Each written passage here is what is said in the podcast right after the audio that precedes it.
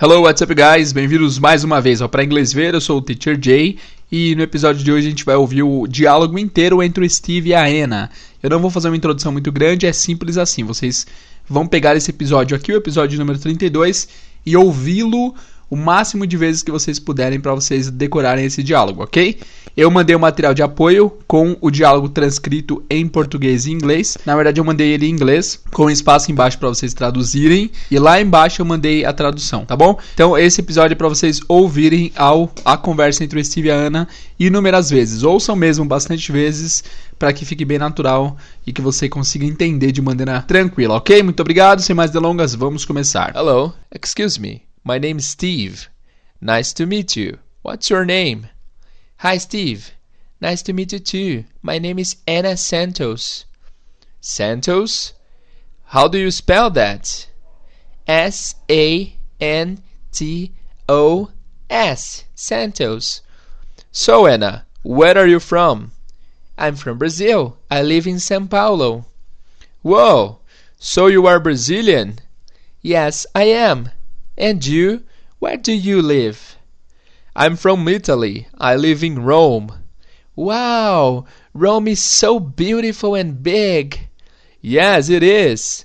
It's a big and old city. So, Anna, are you married? No, I'm not. I'm single. What about you? I'm single too. Do you have a boyfriend? No, I don't. Do you have a girlfriend? No, I don't. Do you live alone? No, I live with my parents in a small house in São Paulo. Anna, you are very tall. Are your parents tall? No, they aren't. My mom is short, thin, beautiful, and she's very noisy. My father isn't short, but he isn't tall. He's handsome, old, heavy, and quiet. Oh, and I live with my dog too. Its name is Rex.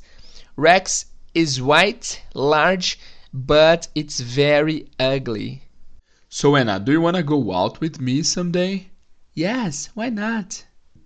How about on Friday? Sounds good. What's your favorite kind of food, Anna? I love pasta and I love Italian food. Oh, really? I am Italian. I know the best Italian restaurants here. Okay, then, see you on Friday. Okay, what's your phone number, Anna? It's 983456097. Okay, see ya. A few days later. Wow, Anna, you look so beautiful. Thank you. You look good too. What kind of movie do you like, Anna? I love romance. What about you? I like action movies, but I like romance too. What's your favorite kind of book? Well, my favorite book is Harry Potter. What do you do on the weekend? I usually stay with my family at home. And you? I always go out with my friends on the weekend. So, and how's the food? It's great. I love this pasta. It's fettuccine, my favorite kind of pasta.